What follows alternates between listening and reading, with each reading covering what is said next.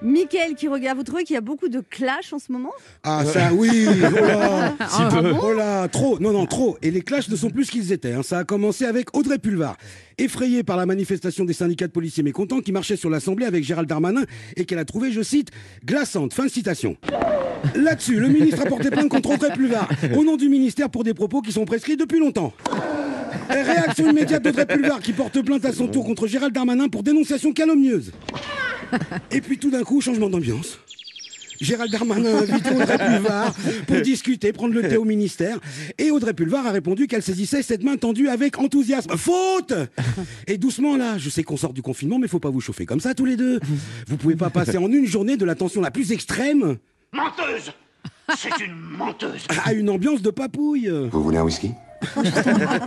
J'adore.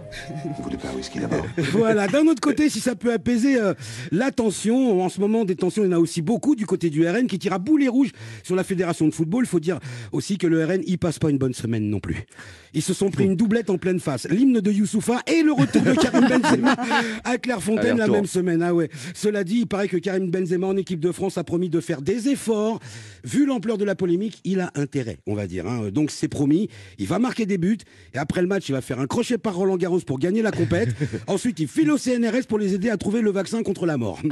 ah, et aussi, il s'excuse. Voilà. Ah, quand même. Ouais, bah oui.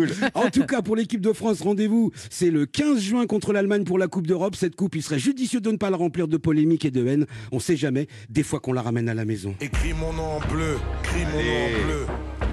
Note-le, écris mon nom en bleu.